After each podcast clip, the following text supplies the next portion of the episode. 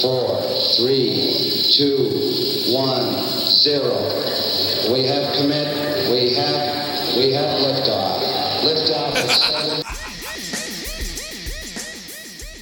Atenção, senhoras e senhores, bem-vindos a bordo. Aqui quem fala é a comandante Maísa. Estamos todos aqui reunidos no episódio e voo de número 82 desse querido podcast Distorção. Espero que todos estejam bem e seguros. É, vou chamar aqui o astronauta Eric para compor essa cápsula. E aí, Eric, tudo bem? Por aqui tudo certo, tudo tranquilo. É, ótima temperatura e pressão. Acho que tem- temos tudo para fazer um ótimo voo hoje, comandante. Exatamente. Daqui a pouco o pessoal vai ver que vai ser um show. Um show. vai ser um voo. Não sei porque eu falei show. Mas vai ser um voo com. Vai ser um tema- voo show. É, com um tema um tanto quanto curioso para alguns. É, a gente vai falar sobre bandas sem guitarra. É, e aí, à primeira vista, assim, parece um pouco impossível, mas acho que vai ter muito papo aqui para rolar. Bom, antes de qualquer coisa, a gente tem que falar sobre o que andamos ouvindo nas, últimos, nas últimas semanas, nos últimos dias. Então, fiquem aí com a gente, a gente já volta.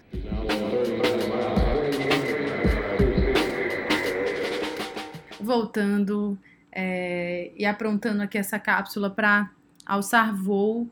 É, nos últimos dias, mais especificamente ontem, eu escutei muito o primeiro álbum do João Gilberto, Chega de Saudade. É, bom, que falar desse álbum, né, astronauta? Esse álbum que foi, teve, acho que teve a estreia ali no final dos anos 50, começo dos anos 60. É um grande álbum de música brasileira, um álbum que mudou todos os parâmetros, o modo de fazer música é, no Brasil e no mundo e trouxe aí a genialidade de- do João Gilberto aí para os ouvidos de, de todo mundo. E voltei assim um pouco na, nessa discografia do João Gilberto. Na verdade pretendo escutar essa discografia dele aí pela através dessa linha do tempo. Comecei ontem escutando com muita atenção Chega de Saudade eu acho muito impressionante como esse álbum, ele parece que poderia ter sido feito, sei lá, ano passado ou esse ano. É um álbum que ainda soa muito moderno para os dias atuais, apesar de ser um álbum ali no final dos anos 50 no- e começo dos anos 60. Bom, eu acho que clássico é clássico, nunca vai, vai ser ultrapassado, né, astronauta? E você? É, esse é clássico absoluto, né? E tipo, é como a comandante falou, o disco é de uma modernidade incrível, assim. É, não fica datado nunca, pelo menos até hoje. Pode ser que a partir do ano 3000 ele, ele fique, né? Mas até agora é um disco muito moderno. Com certeza, não, tem absolutamente nada que te faça pensar que é um disco antigo, nem letra, nem melodia, enfim, arranjo. O modo dele cantar é realmente incrível como esse álbum até hoje parece ser muito moderno. É, demais. Eu tô ouvindo aqui. É, é um trio de garotas. é, chama Big Joanie, ou Big Joanie, não sei. Big Joanie, não sei a pronúncia certa. Isso aqui. É, é um trio de garotas inglesas que acabou de lançar o segundo disco dela, chama Back Home. É, eu já acompanhava desde 2008, quando lançaram o primeiro disco o Sisters. É, mas esse disco Back Home eu achei até mais legal do que o primeiro. É, um trio ali meio muita atitude, né, as letras politizadas e tal. E sonoridade meio, sei lá, meio anos 90, assim, guitar band, assim. É, o som meio básico. Esse disco novo até me surpreendeu um pouco, porque tem uns sintetizadores aqui, outro ali, mas no geral é, baixo, guitarra e bateria e vamos nessa. Muito bom o disco da banda é, Big Joanne. Joanne. É, com- independente aí de como, ser, como, como é a, a pronúncia do, dessa banda, Big Joanne, enfim. É muito legal conhecer através de você, astronauta, esse segundo disco. Até escutei ele um pouco durante essa semana também, é, mas não consegui escutar ele inteiro na íntegra. No entanto, tá salvo aqui para escutar, mas eu também reforço aí a, a tua posição de que é bem legal mesmo. Eu adorei. Eu lembrei assim muita coisa assim dos anos 90, as coisas de grunge. É, tal. tem umas coisas meio placebo assim também. É, e a voz, eu, eu, eu não sei se é uma só que canta ou se todas cantam, mas pelo menos a voz ali que eu ouvi de uma delas me lembrou muito aquela voz assim dos vocalistas de grunge, uma coisa meio arrastada, assim, gostei bastante. É, eu achei bem legal também. É isso aí. Então, aprontamos o voo de hoje. Agora vamos Tudo pronto para decolar? para decolar de vez, de verdade. Fiquem com a gente. É, Apertem os cintos ou não, quem gosta mais de emoção. Eu acho que deve apertar. Né? quem gosta mais de emoção, fique à vontade. Eu dou a minha palavra que no final desse voo vai realmente estar todo mundo seguro e todos nós teremos sobrevivido. E vamos falar agora sobre as nossas bandas que não têm guitarristas, que não têm som de guitarra. A gente já volta. 2,000 feet. The speed of almost 2,000 miles an hour. This is burning beautifully the whole way on a cool, crystal clear sky over Cape Kennedy. Bem, agora que nós já levantamos voo, vamos afastando da Terra. E esse é um voo, no mínimo, provocativo, né? Um voo é, curioso. E assim, eu queria já começar é, falando um pouco, tipo, de. Eu acho que não existe nenhum, não- nenhum instrumento tão ligado diretamente com o som, né, ou com o estilo, quanto a guitarra com o rock, né? Com Acho que certeza. nada pode ser mais icônico na música do que essa associação da guitarra com o rock. É, bem, se você falar de jazz, assim, você se tiver um saxofone, você pode associar o jazz. Se for um piano, você pode associar o jazz. Né? Na música erudita, se tiver um violoncelo ou se tiver um violino, você já já entende que aquilo é mais ou menos música erudita. Mas pode ser um piano também, podem ser várias coisas. Mas acho que com rock é muito claro. Aparecer uma guitarra, imediatamente você pensa em rock. Dificilmente você vê uma guitarra e pensa, ah, isso aqui vai ter um show de jazz. Né? A guitarra já está associada diretamente ao rock, então acho que esse, esse é uma, uma coisa da imagem instantânea, assim, você vê a imagem já imaginar o estilo. No entanto, esse voo de hoje nós decidimos, é, no plano de voo, sobrevoar o território das bandas de rock que não usam guitarras e mesmo assim é, estão tão dentro do estilo, né? Então eles fogem completamente da coisa mais icônica eh, do rock, que é o uso da guitarra, o uso da distorção. Então é dessas bandas que nós vamos falar hoje, é, bandas que substituem ali por qualquer instrumento que a gente possa imaginar a guitarra e vamos vamos ver o que é que vai dar essa mistura aqui toda, comandante. É, eu tava pensando justamente nisso quando a gente iniciou o programa, que a guitarra é muito simbólica. é, ela, na hora que a gente vê uma guitarra, a gente já associa ao gênero do rock and roll, até porque é, a popularização da guitarra tem a ver também com o surgimento desse gênero é, entregue assim a uma cultura pop.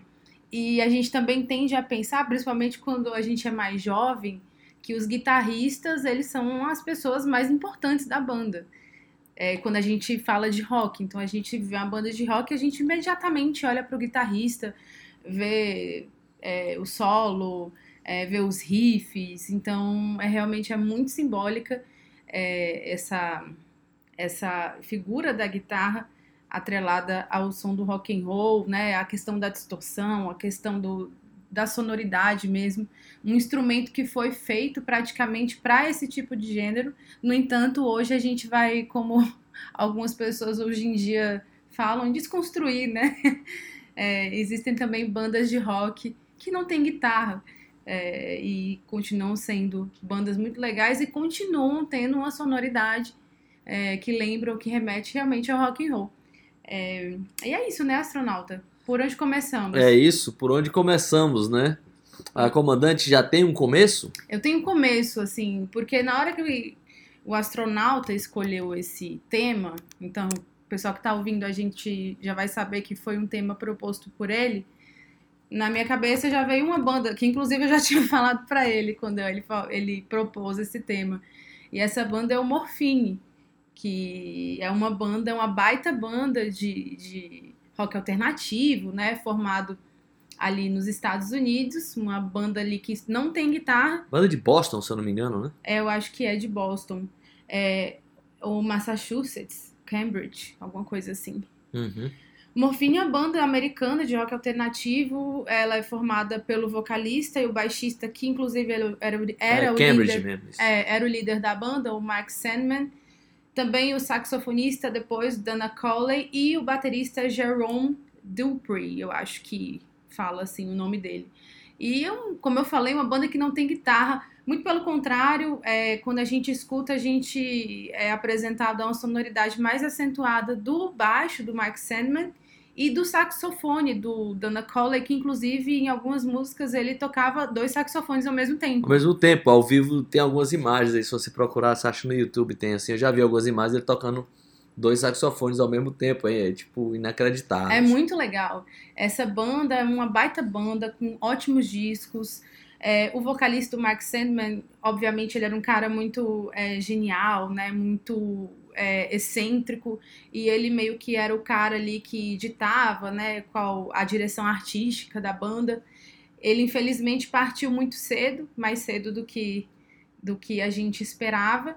E ele tinha uma ideia assim de combinar é, o rock and roll com esses elementos de jazz, de blues e conseguiu aí cunhar uma, uma uma sonoridade muito específica que inclusive eles chamavam de low rock. Low rock, é. é que era o rock minimalista, que era um rock assim com é, algum com um arranjo de, de ele tinha assim um, arranjo de rock and roll, mas a execução era feita por poucos instrumentos e como eu falei, com a acentuação do saxofone e do contrabaixo. O Morfine é uma banda que depois, assim, principalmente depois da morte do, do Mark Sandman, que ele morreu num show, ele estava fazendo um festival na Itália, se eu não me engano, e é. aí no palco mesmo ele teve, um, como diz aqui, como diz no Piauí, um passamento, e infelizmente veio a falecer ali no palco mesmo, então isso ficou muito marcado, né? É... é, o Dana Colley achou que podia ser uma performance. Olhou pro lado, viu ele caindo ali, achou que podia ser uma performance loucura no começo. isso, né? né? É, loucura. Depois ele entendeu que o cara tava tendo um ataque cardíaco. Né? E onde eles estavam fazendo show, que era ali na Itália, estavam fazendo show numa cidade muito pequena e é, por conta desse acontecimento a cidade também criou uma grande, criou uma grande afeição pela banda. É, todo mundo ficou bastante é, emocionado por conta disso, muito triste, né? Muito pesaroso.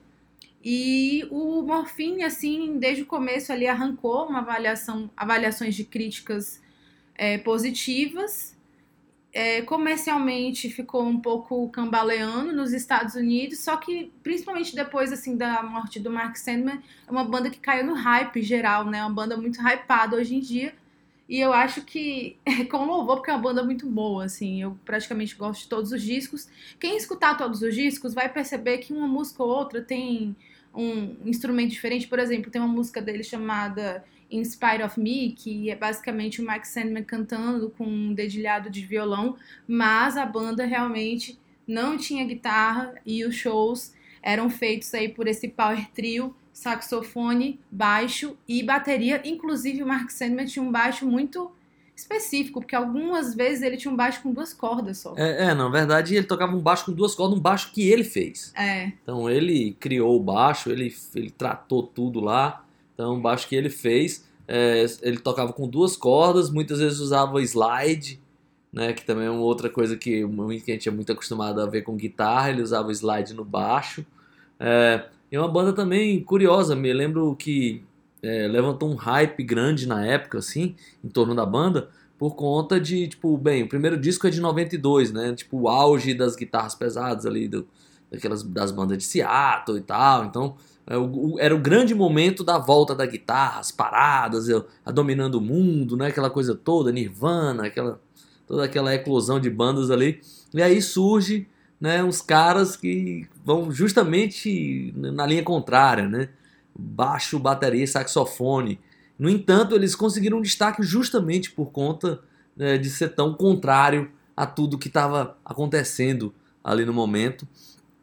E isso, é, de, de alguma maneira, destacou o, o Morfine né, dentro de, de tudo que vinha acontecendo nos anos 90. Certamente uma das grandes bandas dos anos 90, é, não como um grande vendedor de discos, como a comandante já falou, mas como uma banda que chamou atenção e, e, e muito influente ali né, nessa coisa do, do low rock e, e, de apontar para outros caminhos naquele momento onde a guitarra é, realmente dominava, né? Porque hoje em dia o cenário está diferente, mas aquele era o momento da guitarra e ele surge com uma banda sem guitarra. Mark Sandman, que é uma grande figura, tem uma história dramática, mas ao mesmo tempo belíssima, assim. Tem um documentário, esse documentário tá de graça no YouTube. A gente até falou desse documentário. Na verdade, a gente deu a dica desse documentário uma vez aqui no programa. Então, quem tiver oportunidade, dá uma procurada lá, que vale a pena. Ele morou no Brasil. É curioso, se você procurar ali no YouTube, se você botar Mark Sandman, é, tipo Brasil Song, tem uma música que ele canta em português. Que é legal, ele fala da feijoada, fala de umas coisas assim, porque ele morou aqui pelo Brasil é, antes, se eu não me engano, antes do, se eu não me engano, não, antes do Morfine existir. Ele, ele saiu meio viajando, ele perdeu os irmãos. Cara, é uma vida bem trágica, assim. É. E aí ele resolveu sair pelo mundo e andou aqui pelo Brasil. E vale a pena conhecer. É, sobretudo, pra mim, os três primeiros discos são os essenciais, assim, né? É, o Good, o Cure for Pain e o Yes. Depois o Like Swimming, o The Night. O The Night é um disco póstumo, né? Mas ele já tinha finalizado. Não foi um disco foi finalizado depois, não. Ele já tinha finalizado, ainda não tinha sido lançado. Mas o The Night, esse sim, já tem os instrumentos, tem os pianos, já é um disco um pouco mais elaborado no sentido de ter um número maior de instrumentos. Mas os três primeiros eu acho que é o cerne ali da, da sonoridade do Morfine, uma banda que eu adoro e a comandante já chegou com assim, os dois pés na porta. Né? Pois é, e o astronauta falou aí do de quando o Mark Sandman morou no Brasil. Essa é uma história muito curiosa, porque era uma época que ele estava viajando pelo mundo, era basicamente um andarilho, um mochileiro ali, por conta até da própria vida dele, porque teve- tiveram muitos acontecimentos trágicos, né? Mortes dos, as mortes dos irmãos dele, e aí ele era um cara que às vezes era um pouco incompreendido na sua genialidade, e aí ele resolveu fazer essa, essa grande viagem, ele morou no Alasca, Aí passou pela América Central, veio parar na América do Sul. Aqui no Brasil ele morava no Rio de Janeiro. E uma curiosidade é, que eu nunca atestei a veracidade, mas imagino que, que, que seja real, porque uma vez eu vi, acho que no jornal da Folha de São Paulo, que o Max Sandman, enquanto morava no Rio de Janeiro, nos anos 80, ele trabalhou como um operário de, na construção civil, assim, uma coisa nesse sentido, né? Então imagina. É, ele vivia de subempregos nessa viagem É. dele de, de meio de andarilho, nessa coisa de mochileiro, ele, ele, ele ficou frequentando essa coisa dos. Frequentando, não, trabalhando trabalhando para esses conseguir empregos sobreviver. mais simples, assim e tal. Pois Trabalhou é. na colheita em alguns lugares, né? Na América Central. E aí, é, até no documentário, a, a mãe dele fala assim: toda vez que recebia uma, uma carta, um cartão postal, era de um lugar diferente. Ele fala: Ah, tô trabalhando aqui na colheita de algodão, não sei onde. É. Tô na Jamaica fazendo não sei o que e tal. Cara, demais. assim. E no Rio de Janeiro ele escolheu dois lugares para morar que são bem característicos do Rio. Ele morou em Copacabana e morou em Santa Teresa. Então, eu acho que ele absorveu bem aí a cultura brasileira em certo sentido. Pô, o Morfine é uma baita banda. Ela é demais, assim. E esse documentário, que inclusive foi me apresentado pelo astronauta também, é muito legal. Sobre a vida do Mark Sandman, uma grande figura que infelizmente é, partiu cedo demais, né, astronauta? É, partiu cedo demais e, e é engraçado, porque, assim, curioso, na verdade. Porque ele morou no Brasil, mas o Morfine nunca veio ao Brasil. Né? Depois, de- depois do Morfine, depois que, que o Mark Sandman falece, é, o baixista, oh, desculpa, o saxofonista e o baterista se juntam ali mais a um time e meio que formam outra banda e eles executam as músicas do Morfine. Esse sim já veio pro Brasil, esqueci o nome da banda, mas como o Morfine, com o Mark Sandman, eles nunca vieram aqui fazer shows. E assim, putz, grande banda, não tem mais muito o que falar dessa banda, né? A não ser tocar uma música. É, a comandante já chegou quebrando tudo. Vamos lá, comandante. Vamos lá. é, O astronauta falou dos três primeiros discos, que eu também acho que são o DNA aí da sonoridade do Morfine. E o disco, assim, mais hypado que eu poderia falar, né? Um dos maiores discos é o Cure for Pain, é o disco de 93. Esse disco todo é muito bom, é, mas tem uma música que eu amo de paixão. Na verdade, putz, tem várias, né? Mas eu vou escolher hoje Cure for Pain mesmo, a música que dá nome ao álbum. Vamos escutar aí o Mark Sandman, o Morphine, uma das bandas mais inventivas aí das últimas décadas e a gente já volta.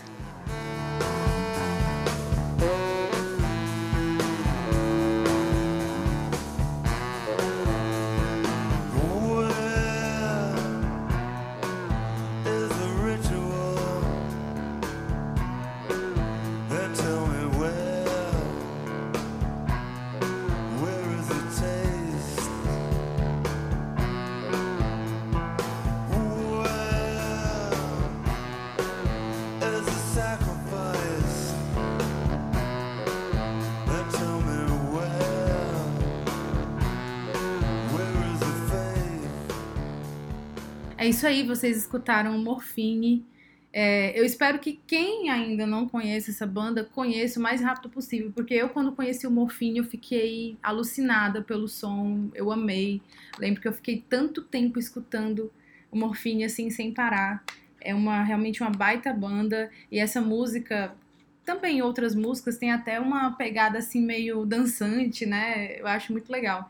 E até o astronauta falou sobre, sobre o Mark Sandman e o Morfine com, uma, com o Morfine nunca terem vi- vindo ao Brasil, tocar no Brasil, é, tem outra história um pouco triste, né? Porque no ano que ele morreu, que foi em 99, eles eram es- esperados para tocarem no, no Free Jazz Festival, que depois ia ser o Team Festival. Só que antes disso acontecer, o Max Sandman morreu. É, tem relatos assim de pessoas que esperavam muito a banda vir para o Brasil. é, das pessoas dizendo que pegaram a notícia e aí tomaram aquele banho de água fria de nunca poder ver o Morfine e principalmente, né, da partida aí do Mark Sandman, que era um grande líder da banda e o, o gênio aí por trás disso. Bom, astronauta, agora eu quero saber o que você tem aí, quais são as suas cartas na manga. As minhas cartas da manga, né? Eu, eu lembro também, assim, já, pra gente, senão vai ficar um especial Mark Sandman barra Morfine aqui. né? Mas eu lembro muito do culto na época, assim, muita gente, pô, era meio cultuada a banda, assim. Quando você falar, bom, Morfine, você estava falando de um outro nível. É, bem, vamos lá para minhas cartas na manga, como a comandante, a comandante gosta de falar. É, eu queria falar que, é engraçado, é, de uma banda aqui que só lançou um disco. Eu podia até anotar naquele... Bandas que lançaram um disco lançaram só. um disco. Eu acho que na época eu até separei e terminei não, não usando a, a banda. É um trio inglês que começou as atividades em 1969, chama Quartermass. Cara, essa banda é muito legal. Uh, lançou um, um- um primeiro disco em 1970, né, um único disco. Depois eles voltaram, tipo, em 97, né? Mas aí eu não, não dá pra contar muito. Se, eu nem sei se eles lançaram outro disco, né? Mas esse primeiro disco do Quartermass, é, eu gosto bastante. é, e aí eu acho que ele consegue uma proeza também, que é sair, é, fazer um disco de rock progressivo pesado, assim, sem guitarra, né? Se bem que no rock progressivo tem algumas bandas, né, sem guitarra, tipo o Emerson, Lake and Palmer. Sim, eu até trouxe o É, Emerson Lake né, and Palmer porque também- eu, eu não que eu escute muito, mas também é eles ficaram muito famosos no rock progressivo. Eu não odeio, mas eu gosto, mas não escuto muito, mas é também sem guitarra. Gostei dessa, hein? Não odeio, mas eu gosto, mas não escuto muito, mas é sem guitarra. É isso aí, comandante. E o Quartermass é, é dessa turma aí. Eu acho a capa do disco lindíssima. Eu gosto muito do disco e ele virou meio um daqueles discos cultuados ali dos anos 70, né? Virou um, um nugget, né? Como muita gente gosta de falar. É, e a banda se reuniu é, em 1997, deu uma continuidade ali, mas acho que não interessa tanto. A formação era mais ou menos ali, mais ou menos não, a formação era igual à do Emerson Lake and Palmer, né, com baixo, bateria e teclado.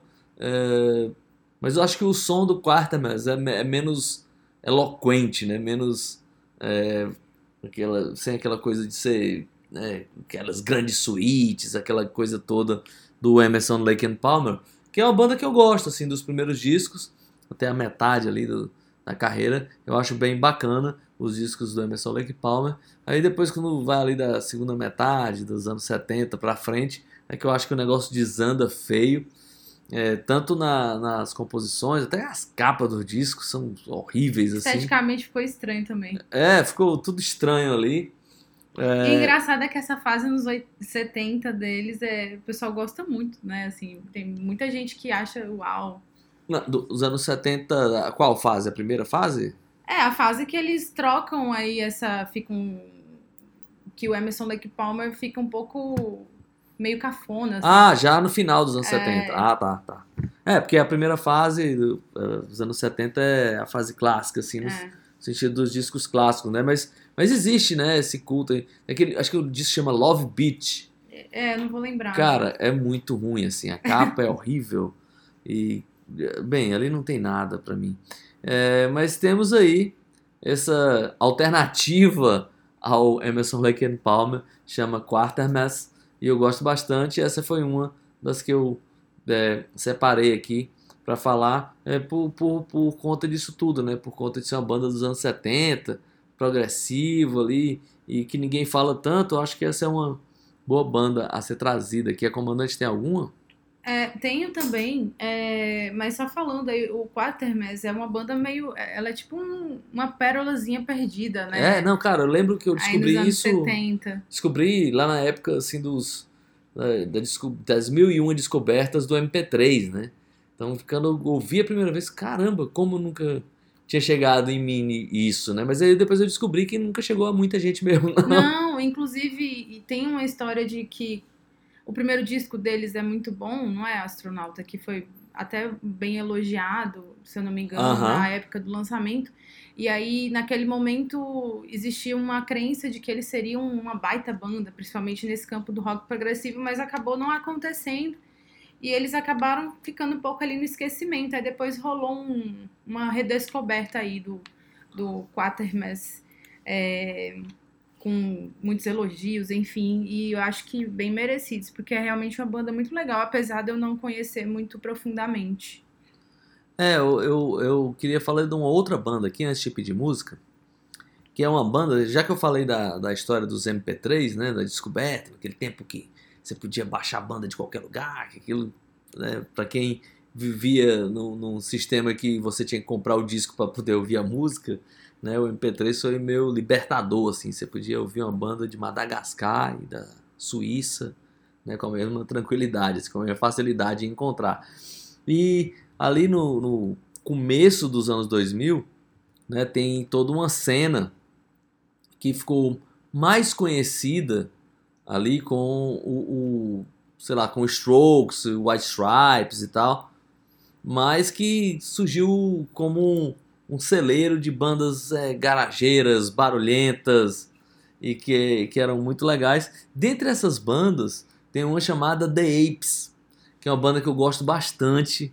É, é uma banda americana, um quarteto né, americano é, de Washington DC e que tem na sua formação ali é, baixo, bateria, guitarra, ou baixo, bateria, teclado Uhum. e um vocalista, né?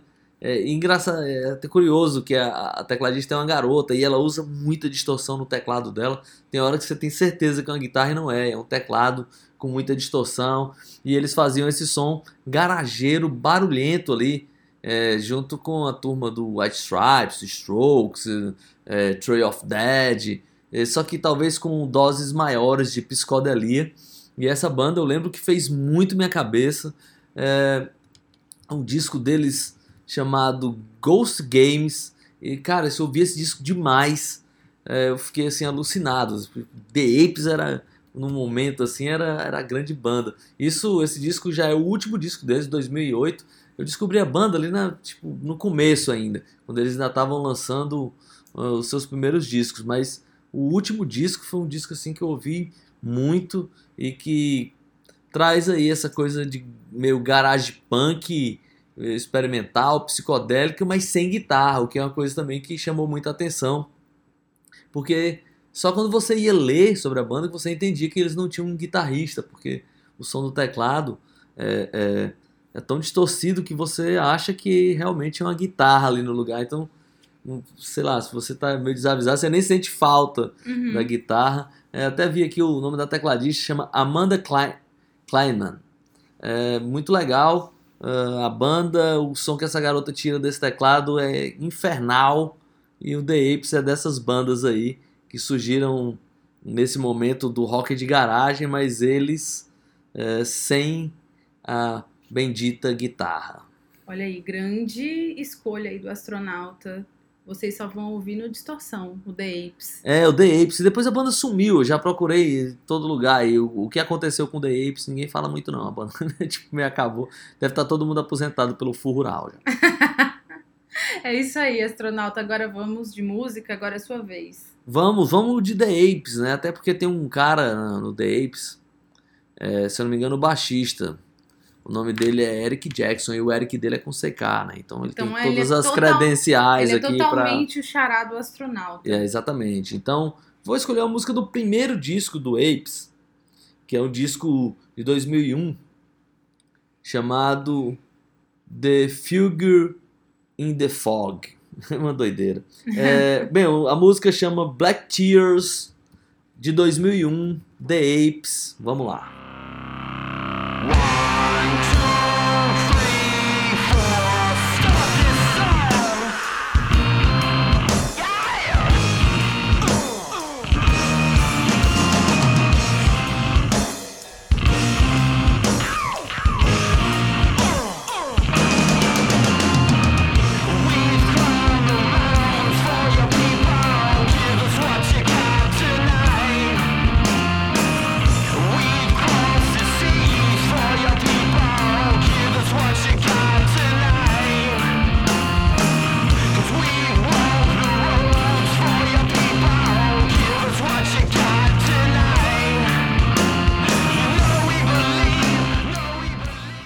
Estamos de volta depois de sobrevoar o terreno barulhento dos macaquinhos da, da banda chamada The Apes, né? E que eu já falei por aqui, que é aquela banda que surgiu ali no iníciozinho dos anos 2000. Foi Fazendo- bem no início, né? Foi 2001. É, o primeiro disco Não. 2001. A banda É. se formou tipo 99 e tal, 2001. E aquela velha história, né? Lançando naquela época os CDRs ainda, antes de ter um selo e tal. Uma bela história. E aí eu queria saber o que, é que a comandante tem, qual é a surpresinha que ela tem pro momento. Vamos lá, eu vou falar aqui de uma banda que influenciou muitos outros grupos. É, por mais que as pessoas não gostem, algumas, é uma banda que é importante. Na verdade, é uma banda formada por uma dupla, né? Eu tô falando do Suicide, que eram. Putz, essa é demais. É, eram aí pioneiros do punk e eles decidiram abrir mão da guitarra.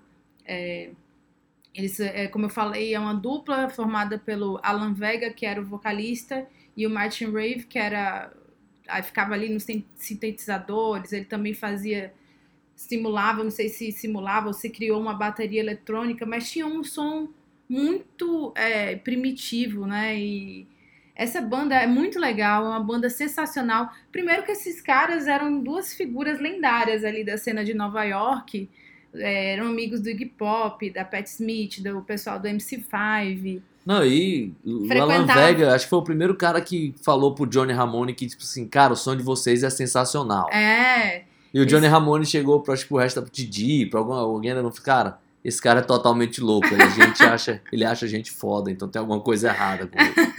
Pois é, eles, ah, é, eles são basicamente como se fossem fundadores ali do CBGB, é, que a gente sabe que foi o clube que abrigou praticamente todos os grupos e músicos dessa cena americana e nova, Yorki- nova iorquina que começou ali durante os anos 70. Então, imagina que o, o Martin Reeve e o, e o Alan Vega, eles eram duas figuras importantíssimas, como para os Ramones, para o Television, para o Talking Heads, pro Blonde, pra Pat Smith. E é simplesmente fantástico assim, o que eles faziam, porque eles tinham um som realmente muito primitivo, mas apesar deles serem tidos como, às vezes, com um som mais. é, algumas pessoas falam, ah, um som realmente mais eletrônico, mas tem ali a similaridade sonora, assim, não tem uma. Digo, não tem uma similaridade, similaridade sonora com o punk, né? É, de outras bandas ali do CBGB, mas apesar disso, deles irem para outro lado, lembra é, alguma coisa assim de rock and roll, aquela sujeirinha. E foram caras que influenciaram todas essas outras bandas também. E tinha uma pegada assim, misturava futurismo com uma coisa meio de trash, né? Eles tinham uma postura bem rock and roll, assim, postura selvagem, uns sons estranhos, e aí fazia tudo realmente parecer é, como algo único, realmente nunca visto.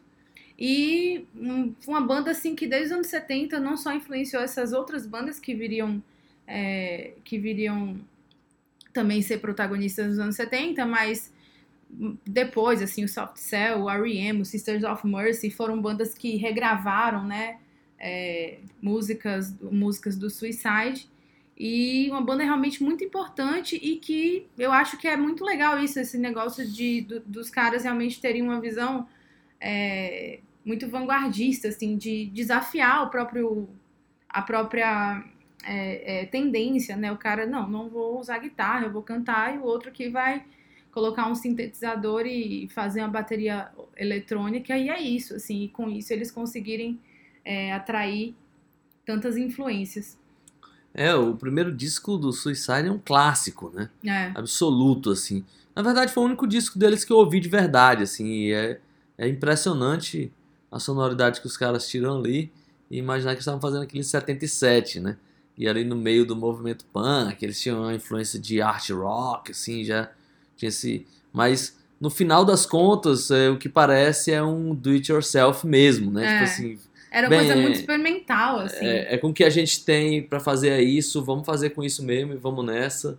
E eles estavam lá dentro do. é, Acho que até é curioso, assim, como tem esse paralelo aí que eu você terminei fazendo Uhum. com o Apes ali, falando da cena garageira de começo dos anos 2000. Tinha uma banda sem guitarra ali, fazendo um som daquele jeito. E o Suicide, eu tava no meio dos punks, assim, Uhum. né, de tipo onde a guitarra sempre foi protagonista, colocando também a sua sonoridade sem guitarra dentro daquela salada toda e construindo muito bem é, o seu, seu principalmente o seu primeiro disco. Pois é, e aí eles fizeram um som que misturava música eletrônica com punk e tinha até uma coisa assim de rockabilly, as pessoas co- costumam comentar e realmente tem. É, e aí a gente teve esse primeiro disco que o astronauta comenta, que é um clássico, e esse disco ele foi gravado é, um pouco depois deles já terem uma grande reputação assim naquele cenário. E aí, depois desse primeiro disco, eles ficaram assim um pouco é, cansados, não queriam gravar um segundo disco. Eles tinham um olhar assim, às vezes, muito pessimista. O Alan Vega era um cara muito é, peculiar e ele era basicamente mais é, dominante ali do que o companheiro dele de banda. E o que acontece foi que o- esse primeiro disco atraiu até um, atraiu um público razoável, não só ali nos Estados Unidos, mas também na Europa. É, eles foram até para a Europa abrir os shows do Clash naquela época, em 78. E após esse primeiro disco, tem uma curiosidade. Um cara que amava esse primeiro disco, que já estava um pouco ali no cenário musical, que já estava no cenário musical, é, que amava a sonoridade do primeiro disco e que conseguiu convencer o- a dupla a gravar o segundo disco, foi o Rick Ocasek, que é o líder do The Cars. The Cars, isso. É, ele que conseguiu convencer ali os dois é, a gravar o segundo disco. Ele era um fã assim muito apaixonado pelo pelo pelo Suicide e aí em 79 eles entraram para fazer novos trabalhos aí, lançaram é, outros discos em, em- com a exemplo aí do disco que o astronauta comentou. É, mas eu acho que eles nunca voltaram a, a- a brilhar como no, no disco de 77, que esse realmente é um disco, tipo, clássico absoluto, né? É, pois é.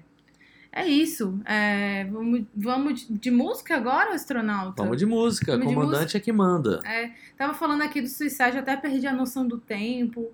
É, do Normal. tempo, do espaço. É, né? porque aqui no espaço, às vezes, o tempo corre de maneira diferente, Mas dependendo mas da eu sou, velocidade. é, eu sou a comandante, né? Isso não Isso. poderia acontecer. Mas vamos lá, já que a gente tava falando aqui do Suicide, que eu falei muito do Suicide, colocar aqui um, um dos grandes sucessos do Suicide. É engraçado falar um dos grandes sucessos e aí as pessoas não conhecem. O Dream Baby Dream e a gente já volta.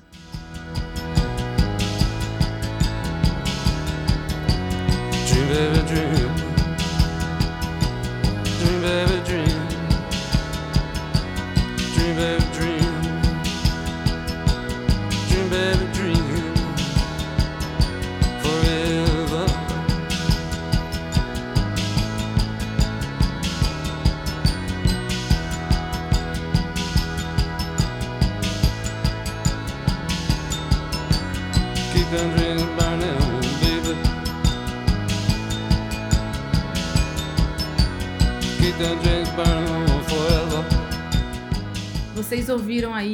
malucões do Suicide.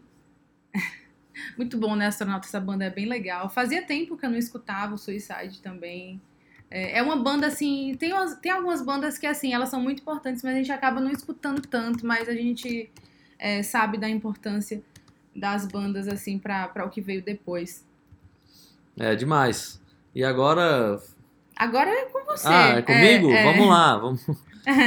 Bem, eu vou já direto aqui fazer uma conexão com o Suicide.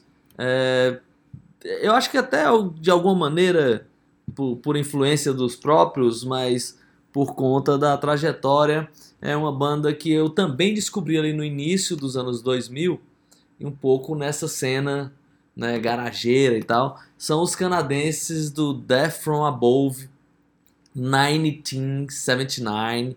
É, banda que tem na formação apenas baixo e bateria, né?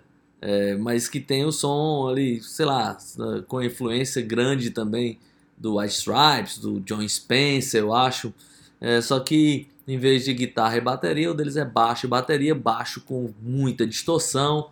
É, ao contrário dos outros, assim, eles têm alguns elementos eletrônicos, assim, o baterista meio comandava ali, mas é, a verdade é que o Death From Above tem essa conexão com o Suicidal porque eles gravaram um disco também, foi muito aclamado o primeiro disco do, do Death From Above, o disco chamado You're a Woman, I'm a Machine. É, cara, esse baita disco, eu lembro quando esse disco saiu e naquela época, né, MP3, eu ouvia esse disco incessantemente. É, algumas vezes as músicas entravam ali no set de DJ e tal, essa coisa toda. É muito legal esse disco. É, só que logo depois é, de, do lançamento do disco, nas primeiras turnês, os caras já brigaram logo, a dupla já brigou logo de cara.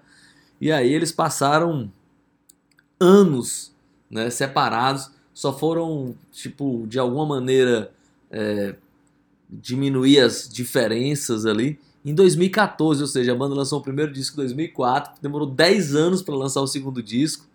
Em 2014 eles lançaram o The Physical World, que é um disco muito legal também, que é, a partir daí a banda realmente se encontrou no quesito conseguimos trabalhar juntos, os dois conseguiram ali.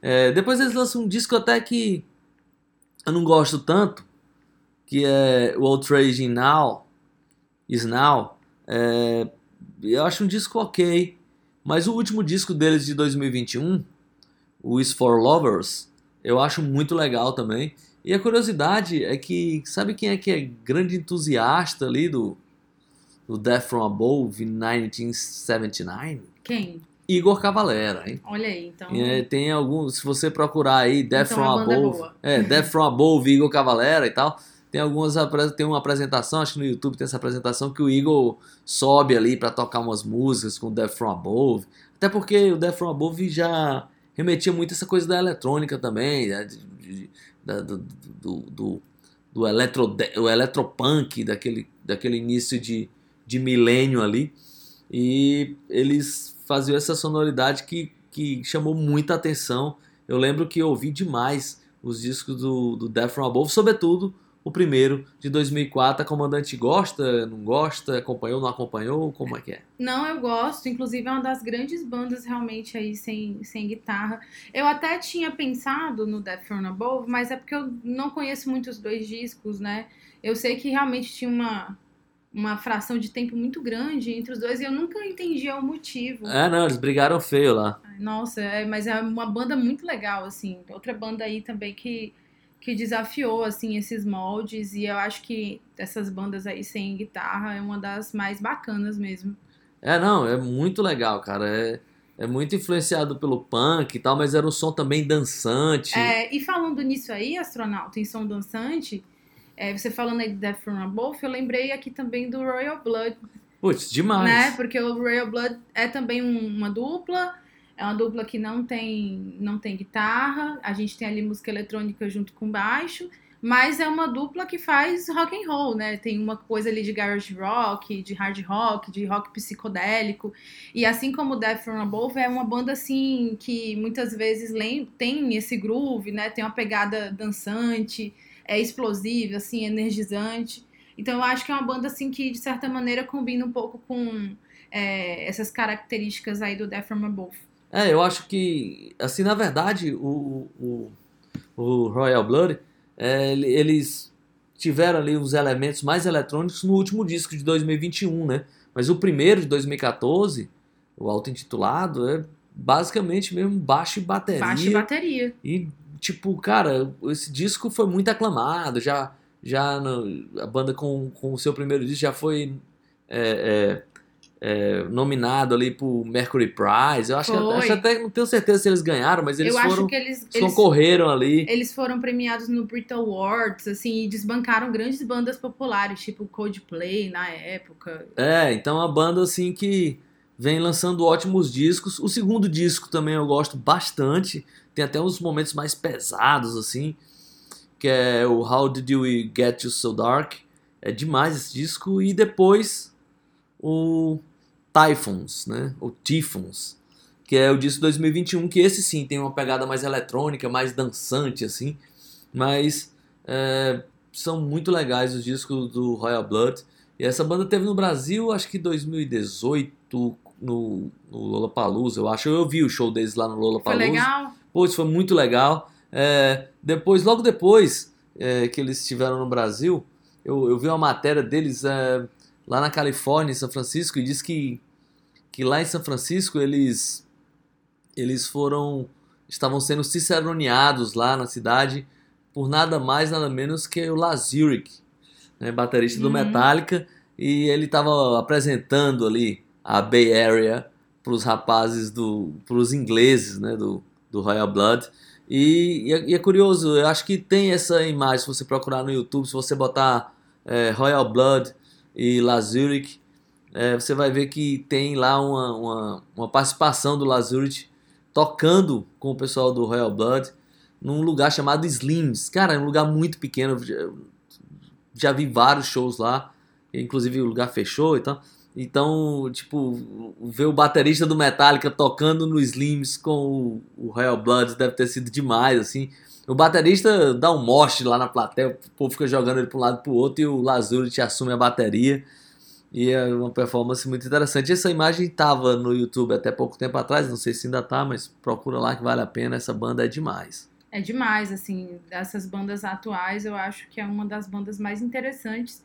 E também porque, né, eu- o- os caras, assim, os dois, e principalmente o Michael Kerr, eu vejo que ele é um cara muito, é, muito bacana. É, ele, li uma vez uma entrevista dele na New Music Express, dele falando sobre um momento ruim que ele teve em relação, acho que bebida, droga, alguma coisa nesse sentido, enquanto é, o Royal Blood estava explodindo e que ele teve que manter a sobriedade de novo para conseguir prosseguir com a banda.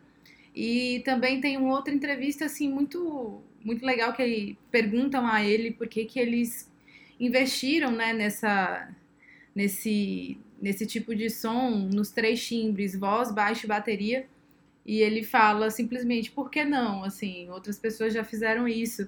Ele até compara com outras bandas ali dos anos 70, porque tem umas coisas ali do Royal Blood que me lembram algumas bandas dos anos 70, Mas demais, de, rock- assim. de hard rock e tudo mais. Até uma coisa de meio stoner, assim, também, stoner rock. Exatamente, mas, é. né? E aí. E ele é um cara que ele é um grande fã dos clássicos, né? Ele fala muito sobre o Nirvana, o Black Sabbath, como grandes influências. É, ou sobre esses caras aí que eu já também comentei dos anos 70, o Led Zeppelin, por exemplo. Então, são caras que realmente sabem o que estão fazendo, que são muito autênticos. E o Royal Blood é muito legal. Uma banda bem legal e uma banda que eu acho que é fácil conquistar as pessoas também, apesar né, dessa peculiaridade, né? Nossa, só baixo, bateria, depois um pouco foi pra música eletrônica, mas eu acho que é uma banda que não é difícil é, para um novo ouvinte, não. É, bem, é, tá, chegando na hora da música, mas eu não queria, de maneira alguma, encerrar esse episódio sem falar de uma banda que eu tenho um carinho especial. Eu tô falando do Ben Folds Five. Eu ia perguntar pro astronauta o que você acha do Ben Folds Five. É, não, essa Porque eu sei que o cara, Ben Folds Five aí é uma do- banda do coração. do É uma astronauta. daquelas, assim, especiais, né? É, eles têm uma, uma sonoridade é, um pouco mais pop, assim, mas é, sobretudo nas harmonias e tal, mas era sempre surgiu no cenário alternativo. é, acho que tocou, chegou a abrir show do Neil Young na fase do Neil Young, mas e, e- e era uma banda muito performática ao vivo, assim, o Ben Folds, que era o pianista e vocalista, né, para quem bem, eu ainda não apresentei direito o Ben Folds Fives, é, a banda era bateria, baixo e piano, né? Não tinha guitarra. E apesar do Fives no nome, eles eram. Fives não, Ben Folds Five, né, Five, no, no é. singular. É, é, eles eram um trio, né? E que eu lembro muito bem, assim, que na metade dos anos 90 surgiu assim, meio de, de supetão. Bem, que banda é essa com os caras ali fazendo um, um som meio é, alternativo com, com piano? O primeiro disco da banda de 95, o auto-intitulado Ben Folds Five. É, e a, a banda levou um, um pouco a pencha de One Hit Wonder, porque eles tiveram um grande sucesso uma música chamada Break, que ela tá no segundo disco da banda, o Whatever and Ever Amen, que é de 97. Cara, e essa música estourou. Tipo, aquelas que foge das rádios alternativas, para aquelas rádios mainstream, é uma baita balada. Então, tipo, vai em primeiro lugar dos clipes da MTV, essa coisa toda. E aí, é, eu acho que depois desse momento, o Ben Folds 5 é, lançou um disco meio. é, eu acho que nesse eles perderam um pouco a mão. Hoje em dia eu gosto do disco, mas eu lembro da decepção quando eu ouvi ele na época, assim, um disco de 99, que é um disco meio conceitual, assim. E aí é um disco mais rebuscado, com, com outros elementos, assim, que eu lembro que na época me decepcionou bastante, assim. E terminou sendo meio ali é, motivo da, da banda meio separada. Ah, foi meio amigável, não foi e tal. É, o certo é que a banda meio que encerrou as atividades ali. É, tipo, 99 saiu o disco, acho que em 2000 eles separaram. Só voltaram ativa em 2012. Né, então deu uma esfriada ali em tudo. E aí voltou com um disco né, só ok, assim, né? Não, muito interessante. Mas o Ben Folds é, ainda lançou.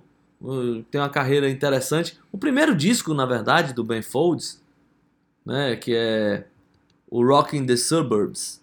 É um disco basicamente do Ben Folds 5, mas que terminou saindo só com o nome dele como um projeto solo, mas o baixista e o baterista terminaram tocando esse disco quase todo, mas na, na feitura do disco terminou que saiu só com o nome dele e é um disco muito legal também. Mas vamos voltar, né, para o trio Ben Folds 5 e é basicamente isso, uma banda que tipo estava ali no cenário alternativo com um som um pouco mais melódico, um, é, um piano na, na linha de frente em vez de uma guitarra, mas que chegou a ter esse grande sucesso, mas está longe de ser One Hit Wonder. É uma banda, uma grande banda que é uma carreira curta, mas não, não pode ser confundido com uma banda que teve só um sucesso e não fez mais nada. Com certeza. E a banda aí do seu coração. Eu tava com essa pergunta aqui é, guardada pra né, fazer até o final do programa. Como assim não teve o Ben Folds 5 aí do astronauta Eric? E agora vamos de música, você escolhe. É, eu, eu já tinha escolhido até uma música do Death From Above, mas aí depois a comandante. A gente começou a emendar um assunto no outro, É, uma banda na outra, É, né? agora vamos. É, vamos, já que é a última música, né? É a O última música. Já tá... Ficaram até umas bandas aqui pra eu falar, mas deixa pra uma parte 2. Ah, então tá. Vamos lá. Então eu escolhi do Death From Above, mas agora eu vou escolher do Ben Folds 5, do primeiro disco deles, que é de 97 o disco? 95, isso. É a música chamada Underground.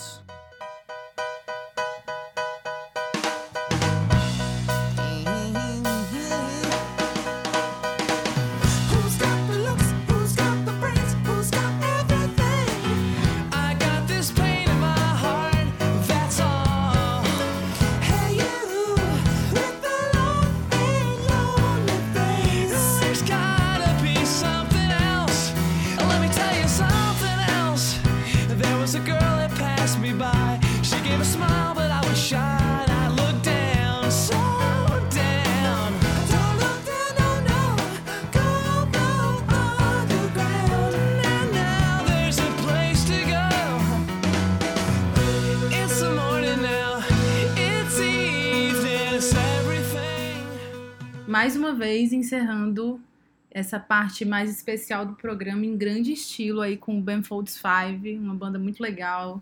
Quem não conhece, vale muito a pena conhecer. Na verdade, vale conhecer, porque não é nada penoso. E quem já conhece aí, acho que vai se sentir contemplado com essa citação aí do Ben Folds Five aí pelo astronauta. É isso, comandante. Vamos preparar a nave para o pouso, né? Vamos nessa, a gente já volta. Voltando depois do nosso pouso. Bom, hoje a gente não vai ter efeméride, porque hoje a gente está gravando aqui no dia 9 de novembro. É, infelizmente, hoje o dia foi um pouco triste, porque um dos maiores nomes da música brasileira é, acabou partindo. A gente está falando da Gal Costa, que morreu hoje, aos 77 anos. Essa informação foi confirmada pela assessoria dela logo pela manhã, então pela manhã, logo pela manhã a gente teve essa notícia que, enfim, não tem como não ficar é, tocado. É, a Gal Costa era um- uma das maiores cantoras do Brasil, para muita gente a maior, né, cantora do Brasil, principalmente quando a música brasileira começou a tomar esse esse rumo de ser reconhecida internacionalmente, etc e tal. Ela morreu com 77 anos, não também informaram o motivo. É, e a gente nem precisa aqui citar, né, toda a importância dela não só como intérprete, mas Gal Costa, ela era uma voz tão, ela tinha uma voz tão especial, tão autêntica que ela acabou ajudando que outros, para que outros, né, cantores e outros artistas viessem a ser conhecidos. A exemplo, por exemplo, do, a exemplo, por exemplo, é bom, né? A exemplo do Luiz Melodia, quando ela gravou Pérola Negra, é, foi quando as pessoas começaram a conhecer mais popularmente o Luiz Melodia. Ela também teve uma boa relação, como a gente sabe, com o Gil, com o Caetano, gravou muitas músicas deles. Tem, É. tem alguns discos com música só do Caetano. Exatamente, com música só do Caetano e uma grande voz da Tropicália. Pra- Praticamente ali, é, depois do João Gilberto, depois da Tropicália, a voz da Gal Costa, é que se começa a formar para muitas pessoas uma identidade é, mais uma identidade brasileira, mas que seja ao mesmo tempo é, é, internacional, mas que também que seja regional e muito variada, né? Então é uma notícia que deixa todo mundo muito é, sentido e a gente queria fazer né, esse final de programa aí fazendo uma pequena homenagem a ela, uma grande cantora, grande pessoa e grande artista brasileira e mundial. certamente uma das artistas mais importantes do movimento tropicalista. É, grandes discos, assim, os primeiros discos da Gal Costa são inacreditáveis, assim. Depois ela entra ali pro hall dos que eu não gosto, fazendo uns discos ali que não me interessam tanto. Mas os primeiros discos da Gal Costa, mas eu acho que ela vai até mais longe, assim. Porque até, sei lá, até 74, 75, pô, 74 tem o Cantar, né? Que já é um baita disco, já é um disco com um formato um pouco diferente, já saiu daquela sonoridade da, da, da Tropicália, né? Tem até uma história famosa, assim, que eu acho que o Roberto Menescal chegou pra ela e falou assim, ó Gal, também já deu, né, pra esse negócio de vamos, vamos, vamos dar uma variar, vamos mudar e vamos abraçar um outro público. Chega de ficar cantando pra esse povo de pé descalço e saia longa, né? Já, isso já foi feito, né? A gente já precisa dar um passo à frente. E aí ele resolveu trazer uma sonoridade nova para dentro da música da Gal. Ela absorveu isso com maestria. E, e engraçado, porque eu li isso e passei muito tempo sem ouvir esse disco, sem querer ouvir esse disco cantar, porque falava que era um disco mais pop, mas não sei o que, e eu tinha na minha memória a, a fase pop dela, como aquela fase pop ali meio começo dos anos 80, sei lá, que eu não gostava muito. Depois eu ouvi esse, esse cantar e achei assim, um disco sensacional. É, então é o que eu tinha pra falar, é, tipo, falar do talento da Gal Costa é chovendo molhado, né? Então É. precisa. Mas eu queria também fazer uma lembrança aqui de um outro artista que se foi no mesmo dia, que eu gostava bastante, chamado Sim. Rolando Boldrin, Rolando Boldrin. é, que eu adorava, é, sobretudo ele como apresentador do programa Senhor Brasil. Nossa, o- sensacional. Eu tenho uma lembrança muito antiga, eu muito criança, vendo o Som Brasil, Som Brasil. que era né? na Globo, é, no início dos anos 80. E assim, é, é como o próprio Rolando Boldrin falava, cara, o Som Brasil foi tipo assim, com ele, durou tipo dois anos, mas ficou tão marcado que pelo resto da carreira dele ele ficou marcado com isso. E aí, ele, muitos anos depois, ele estreou na, na TV educativa, né, na TV Cultura, com o Senhor Brasil. E ele me influenciou tanto, eu gostava tanto do Senhor Brasil, que, sei lá, no meu canal lá, no Instagram ou no YouTube, não sei o quê, essa história de causos é por conta do Rolando Boldrin, né? Então, Uhum. quando eu falo, ah, eu vou, vou contar um caos aqui, não sei de quê, é influenciado diretamente pelos causos inesquecíveis e emocionantes do Rolando Boldrin. É, não, e o Rolando Boldrin também me lembra muito a, a, a minha infância. Eu, eu, eu, eu lembro que eu comecei a achar mágico essa coisa da cultura através dele também. Ele é um gigante, assim, ele estava à frente do programa Senhor Brasil há assim, mais de uma década, quase duas décadas. É, e através do programa dele, as pessoas poderiam ver, sei lá, Itamar Assunção tocando na televisão, sabe? Então ele é um gigante assim da cultura brasileira, um cara é, essencial. É, e aí perder a Gal e o, e o Rolando Boldrin no mesmo dia, a gente fica assim bastante reflexivo com é, poxa vida, quem serão os as nossas referências vivas, né? Enfim, é, é realmente é, se- é um sentimento assim de, de tristeza, ao mesmo tempo de, de também gratidão, né? Por essas pessoas terem influenciado, mostrado um novo mundo. E é isso, astronauta. Fica aí o nosso nossa homenagem. Vamos escutar a Gal aí em homenagem a- a- aos dois. É, certamente essa é uma homenagem estendida ao Rolando Boldrin, apesar de ser Claro. uma música da Gal, como ele era um, um amante da cultura brasileira, certamente ele estaria se sentindo muito bem né, nessa homenagem aí da, da música na, na interpretação da Gal, uma música que foi composta por Roberto e Erasmo, né? Para Gal. É, inclusive no meio da música ela manda um recado, né? Pra, pra turma da pesada, Vale Solomão, Roberto e Erasmo e tal. E a música. Meu nome é Gal. Então vamos lá. Vamos lá, a gente vai escutar e a gente vai encerrando o programa por aqui. Um beijo, um abraço. Todo mundo aí que ficou com a gente ouvindo até agora. Muito obrigada e obrigada, astronauta, pela sua companhia. Obrigado, comandante, pela ótima condução desse voo, com muita tranquilidade, muita segurança, né? Estando aqui sobre o, o, o arcabouço do conhecimento da comandante, a gente fica muito tranquilo em fazer esse programa. Vamos lá, é isso aí. Próxima, setema- próxima semana tem mais. Peixe vendido, câmbio desliga.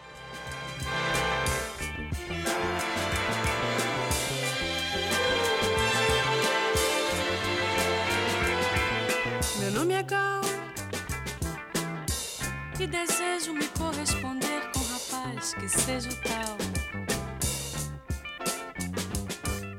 Meu nome é Gal e não faz mal que ele não seja branco, não tenha cultura de qualquer altura. Eu amo igual. Meu nome é Gal. E tanto faz que ele tenha defeito ou traga no peito crença ou tradição. Meu nome é Gal, eu amo igual. Meu nome é Gal, meu nome é Gal, tenho 24 anos, nasci na Barra Avenida, Bahia. Todo dia eu sonho alguém pra mim. Acredito em Deus, gosto de baile, cinema. Admiro Caetano, Gil, Roberto, Erasmo, Macalé, Paulinho da Viola, Lene, Rogério Sganzella, Jorge Ben, Rogério Duprá, o Ali, Dircinho, Nando e o pessoal da pesada. E se um dia eu tiver alguém com bastante amor pra me dar, não precisa sobrenome, pois é o amor que faz o homem.